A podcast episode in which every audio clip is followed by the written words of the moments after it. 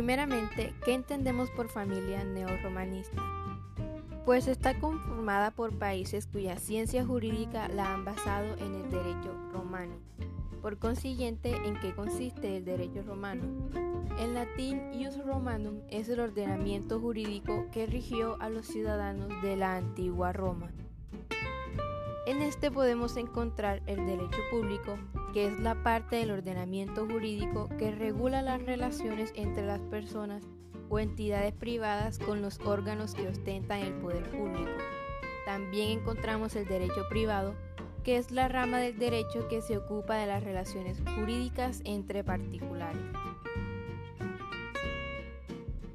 También hay que tener en cuenta que por su complejidad y normatividad jurídica es uno de los objetos de estudio del derecho comparado, ya que reúne y por tanto compara las legislaciones o aplicación de la norma jurídica en las naciones que tienen el derecho romano como base.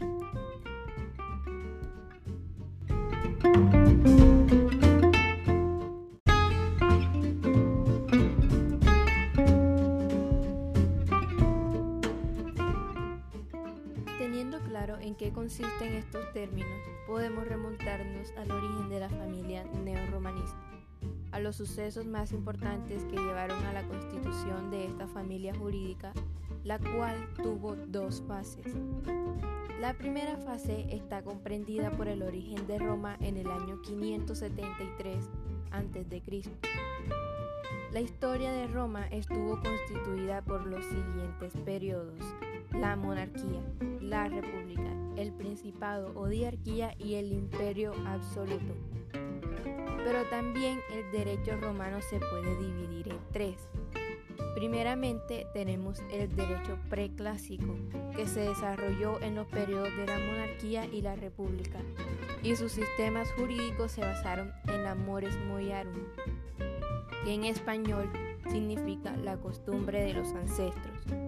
También se encuentran las leyes que fueron establecidas en la Ley de las Doce Tablas, que fue de los primeros ejemplos de codificación jurídica para crear un cuerpo normativo central. También se encuentran los edictos de los magistrados y la doctrina de los jurisconsultos.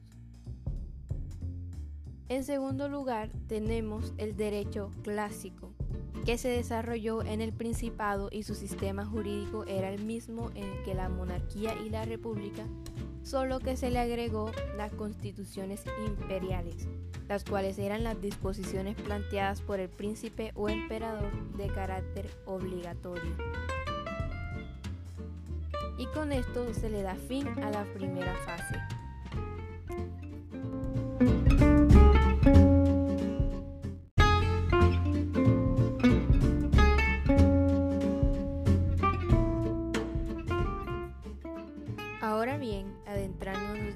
La segunda fase, encontramos el derecho postclásico, que se desarrolló en el periodo del imperio absoluto.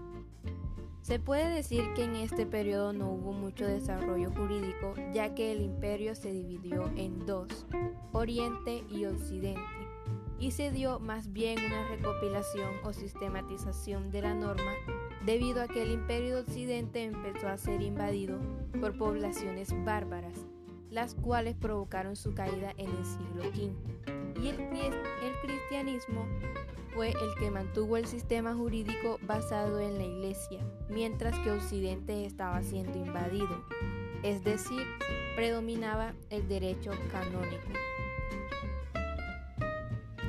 A raíz de esto, las mismas poblaciones bárbaras empezaron a crear sus intentos de sistemas jurídicos, basándose en el romano, adaptándolo a sus necesidades y formando reinos, pero cada uno con su sistema jurídico, fusionándose así, creando a lo que le podemos llamar el sistema jurídico romano-germánico.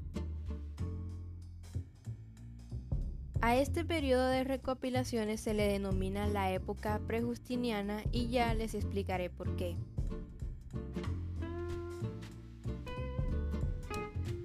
Mientras que el imperio de Occidente se dieron los sucesos que mencioné anteriormente, en el Imperio de Oriente con su, con su emperador Justiniano I, el cual asumió el poder en el año 527 después de Cristo, se estaba dando un proceso determinante para la historia del derecho romano, con la labor compiladora del Corpus Iuris Civile, el cual fue el más importante recopilación de derechos romanos y el texto jurídico más influyente de la historia. Y ustedes se preguntarán, ¿por qué este documento es tan importante? Pues porque Justiniano quería lograr con esto organizar el imperio nuevamente, reconstruyendo la cultura romana y tomando todos los sistemas jurídicos, replanteándolos en un solo documento que fue el Corpus Iuris Civile. Este documento es tan importante que desde el siglo X, cuando se creó la Universidad de Bolonia, donde se hicieron estudios a raíz de él para aplicar un derecho común. Luego, en el siglo XIII, esa idea de común, de derecho común, fue descartada tratando de que el corpus iuris civile fuera aplicado como un derecho de naciones, ya que estas últimas estaban empezando a formarse en lo que fue el imperio de Occidente.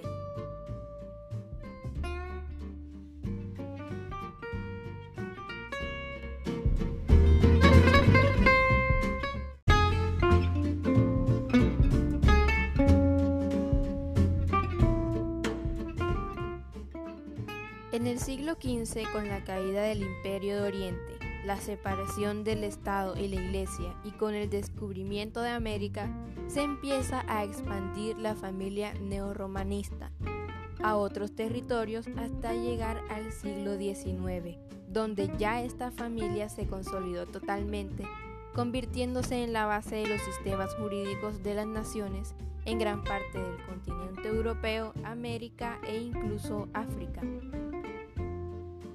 En este mismo siglo surge la escuela histórica alemana dirigida por Savigny, la cual presenta una visión diferente del derecho entendiéndolo como una construcción social que fue encontrada por el hombre. Entonces, gracias a los aportes hechos por esta escuela alemana a la codificación y sistematización de su idea de derecho como la costumbre, también se le llama a esta familia jurídica como romano-germánica.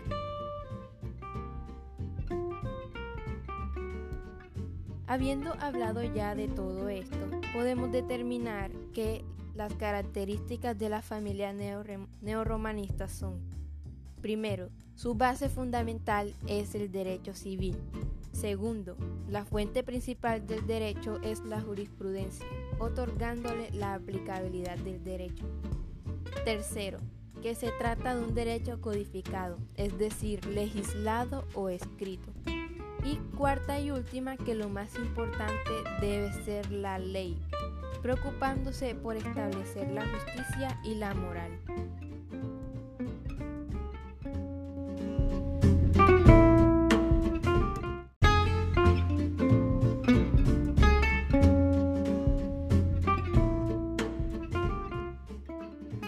Ya al punto donde tocamos el origen, la historia y características de la familia neorromanista. Entonces podemos entender que esta familia ha sido de total influencia para estudios del derecho y para las conformaciones a través de la historia de muchas naciones. Pero sería totalmente erróneo decir que esta familia ha dejado de crecer e incluso de evolucionar puesto que es un cuerpo, como ya lo mencioné, en constante evolución y que el derecho cambia, se modifica a la vez que la sociedad también lo va haciendo. Esto es todo por hoy, espero les haya gustado, nos vemos a la próxima.